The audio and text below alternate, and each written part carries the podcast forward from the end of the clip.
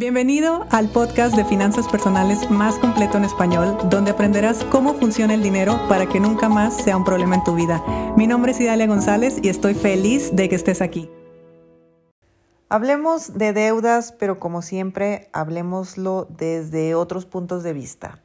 Porque la deuda, bueno, ese concepto se puede interpretar, se puede ver, se puede vivir, puede estudiarse desde muchos puntos de vista y siempre dependerá de la mente de la persona que lo exprese para saber si lo está pensando, si lo está viviendo desde una escasez o si lo está viviendo desde una aceptación. Y lo digo así porque nunca es lo que hacemos, sino lo que hay detrás de los actos que hacemos.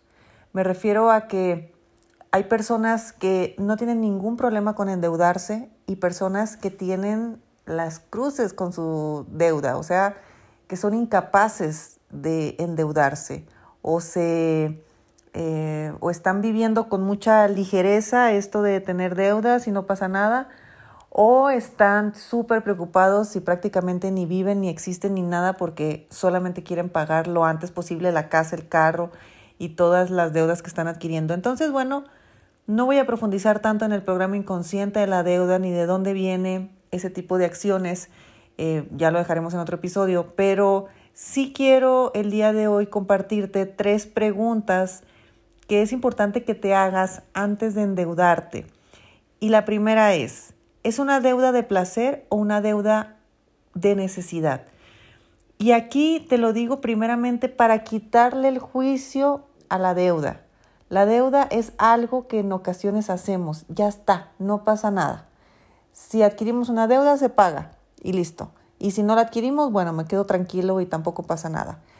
Entonces, a veces satanizamos mucho, sobre todo en temas económicos, los gastos innecesarios, el no mostrar más de lo que eh, se requiere o al contrario, mostrar más de lo que yo puedo.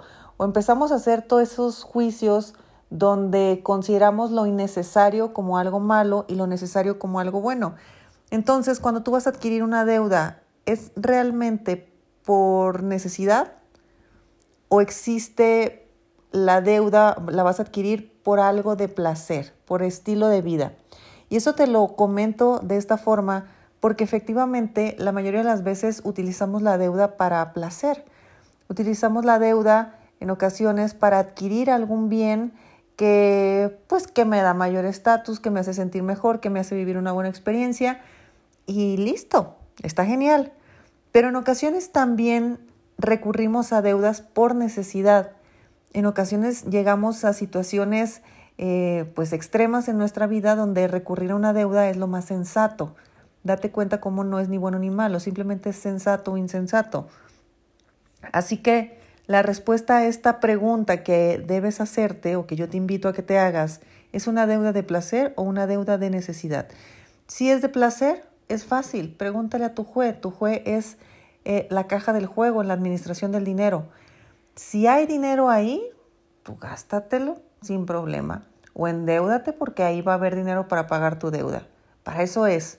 Da igual si es necesario, si es innecesario, si es de placer, si es de estilo de, oye, es tu dinero, tú haz con él lo que tú quieras. Y si la deuda es por necesidad, ok, adquiérela porque en ocasiones es más importante resolver la necesidad que hay. Por ejemplo, en temas de salud, a veces sí uno se endeuda, pero ya está, lo importante es la salud, no tanto la deuda que se está adquiriendo, eso más adelante se va a solucionar. Por lo tanto, adquiere la deuda, soluciona ese problema o esa situación compleja que estés viviendo y haz una estrategia para poder pagarla. Evalúa todas las opciones para que adquieras la forma de pagar esa deuda. No te voy a decir lo más rápido porque no es tan necesario que sea rápido, ni te voy a decir con los intereses más bajos porque también ese es otro tema que en algún momento hablaré acerca de los intereses, pero sí te voy a decir que lo pagues de la forma que te resulte más cómoda. Y con esa cierta comodidad la vas a ir cubriendo mientras mantenemos tu bienestar o bueno, intentamos tener tu bienestar eh, mayormente. Segunda pregunta, ¿Qué pasa si no lo hago? ¿Qué pasa si no me endeudo? Y esto también es una buena pregunta, porque al final de cuentas, si no pasa nada, o sea, me voy a endeudar para comprarme un televisor, por ejemplo, ¿y qué pasa si lo pago de contado? ¿Qué pasa si no la compro? Y si tus preguntas te llevan a un nada, pues no lo hagas. Listo. O no lo compres, o cómpralo de contado, o bueno, tal vez en ocasiones hay meses sin intereses y cosas así que pasan aquí en México que eh, a veces son buenas opciones y listo. Simplemente mm, no existen resultados buenos o malos, existen consecuencias. Y esa consecuencia es la que debo de observar. Esa consecuencia que voy a obtener, ¿la quiero o no la quiero? Y ahí lo vas a decidir. Y al final de cuentas, si adquieres la deuda, así como en la primera pregunta, pues simplemente haz una estrategia para que lo puedas pagar de la forma que te resulte más cómoda. No lo más rápido posible, no pagando los intereses lo más rápido o lo mejor posible. En tema de números hay cuestiones que sí pueden ser muy sensatas, pero esa sensatez se debe de poner en una balanza a ver si te quita o te da tranquilidad. Y ahí es por donde está la, eh, para allá está la brújula, para donde se sienta paz, para allá es. Y la tercera pregunta, hacerte antes de endeudarte. ¿Otra vez estoy recurriendo a una deuda para vivir? Porque mira, la deuda también se convierte en una forma de vida. Y es una forma de vida en la que de verdad nuestro cerebro se cablea de una forma donde ya es automático que yo recurra a una deuda ya es automático, incluso ya lo tengo integrado, considerado en mi día a día, que yo le voy a pedir dinero a mi mamá, le voy a pedir dinero a mi papá, le voy a pedir dinero a alguien y de esa forma voy a solucionarlo, lo voy a pedir a la tarjeta. Y la cuestión está en que cuando no se resuelve de fondo este asunto, tú sigues viviendo bajo ese bajo esa forma de vida y esa forma de vida no es mala, simplemente en algún momento, quizá por necesidad o quizá por placer, eso da igual, recurriste a ella y todo se empezó a descontrolar y ya no viste más opciones. Eso es normal, no hay una, no hay una educación financiera que nos ayude a, a, hacerlo diferente. Por lo tanto, nos lleva a un malestar tan tan grande que lo oculto y al ocultarlo hago el problema más grande, porque nunca lo hablo abiertamente y nunca digo, oye, yo quiero salir de deudas y no sé cómo, o quiero eh, frenar esta bola de nieve y no sé cómo. Entonces, mientras no hablemos y no expresemos lo que está sucediendo, lo único que estoy haciendo es actuar exactamente igual y mientras actúe exactamente igual, voy a seguir teniendo el mismo resultado. Miren, yo tengo en la certificación muchos casos de muchos temas. Ahora sí que, pues cada cabeza es un mundo. Y hay mucha gente que se endeuda para, para tomar la certificación hay gente que decide pagarla a plazos, hay gente que decide pagarla eh, de contado. Cada quien lo elige según lo que le convenga y, como sea mejor para esa persona.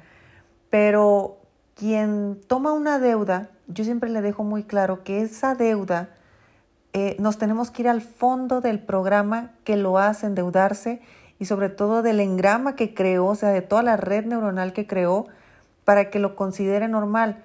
Porque si no lo trabajamos, lo que va a pasar es que se va a seguir generando más deuda e incluso ni vas a poner atención a tus clases por estar preocupado por pagar la deuda.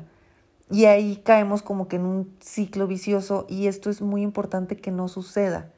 Por eso si tú vas a dar un siguiente paso a la certificación y vas eh, con un tema de deudas, lo más importante es que tengas toda la apertura de expresar totalmente tu problema y toda la apertura, que yo sé que es muy difícil, a decir, no lo sé hacer, necesito hacerlo, necesito romper este ciclo y necesito que me ayuden, porque para eso también estamos en una certificación, precisamente para resolver todos estos problemas y no quedarnos atorados con que ya me atrasé, ya no estoy presentando tareas, ya no estoy haciendo tal cosa y la deuda empieza a crecer, entonces para qué lo estoy pagando y estamos estudiando finanzas personales cometer errores es completamente normal y natural. De hecho, para eso estamos, para resolverlo. Pero el mismo patrón que tenemos en nuestra vida de no hablar, de no decir, de quedarnos callados con el tema de las deudas, que les digo es completamente entendible, eh, es un tema tabú y aparte no existe la, la educación y existe el juicio, porque el mundo allá afuera es muy cruel. El mundo allá afuera juzga a las personas que deben como si fuera algo malo y le hacen fiesta a la persona que no debe como si fuera bueno. Y yo veo muchas publicaciones que dicen, tu reporte de crédito, tu buro de crédito, tu score, como le llamen en tu país. A la deuda es tu tarjeta de presentación. No, por supuesto que no. Un papelito no va a definir quién soy. Un papelito no va a decir nada. Porque yo, por ejemplo, yo y Dalia, yo tengo muy mal historial. Y tengo muy mal historial porque hace 7, 8 años yo perdí mi empleo. Y me metí en serios problemas de tarjetas de crédito. Y hasta el día de hoy, a pesar de que yo ya no debo nada, es una mancha que me aparece. ¿Me vas a decir que por ese error, por ese hecho, por ese suceso que sucedió hace ocho años, yo valgo eso? Por supuesto que no. Entonces, es muy importante que la gente no crea todo lo que ve en Internet, no se deje eh, contaminar por los juicios que se hacen allá afuera y expresar que hay una deuda y que la quieres detener es lo más sensato que puedes hacer. Al menos yo a mis alumnos sí les digo, dime si estás en problemas, porque si estás en problemas, ya estás dando el primer paso a resolverlo, solamente por decirlo. Y las deudas es algo muy recurrente que nosotros eh, trabajamos normalmente. Les digo, en la certificación es uno de los temas principales en, muchos de mis alumnos porque o se pueden atorar totalmente y sigue el programa inconsciente andando, o le damos un giro total y lo sacamos por otro lado y salimos adelante con ese tema. Entonces, bueno, tres preguntas para hacerte antes de endeudarte. ¿Es una deuda de placer o es una deuda de necesidad? Fácil, si es de placer, pregúntale a tu juez. Si es de necesidad, resuelve tu problema y haz una estrategia para pagar la deuda de la forma que te resulte más cómoda. ¿Qué pasa si no te endeudas? Pues si no pasa nada, no te endeudes. Y si pasa algo, pues busca la forma en la que después lo puedas pagar. o sea, todo es realmente práctico y sencillo. Y otra vez estás recurriendo a una deuda, pues sí, otra vez. ¿Por qué lo voy a hacer diferente? Es, es un programa inconsciente, es la forma en la que he aprendido, es lo que he visto en casa, es lo que me ha funcionado, es lo que mi entorno hace. ¿Por qué debería de yo hacerlo diferente? No te juzgues, simplemente sucede. Hacemos muchas cosas en la vida porque es el entorno el que nos va guiando y el que nos va diciendo qué onda. Pero si yo en este momento quiero detenerlo, pues sí hay que empezar a aprender a levantar la mano y a decir tengo este conflicto y te vamos a ayudar, por supuesto, porque para eso estamos. Pero bueno, ese fue el episodio de hoy. Espero que te reconcilies con las deudas. No te estoy alentando a que corras a endeudarte. Simplemente te estoy diciendo que ni son buenos, buenos, buenos los que no deben, ni son malos, malos, malos los que deben. Son simplemente situaciones, circunstancias y falta de educación financiera. Nada más.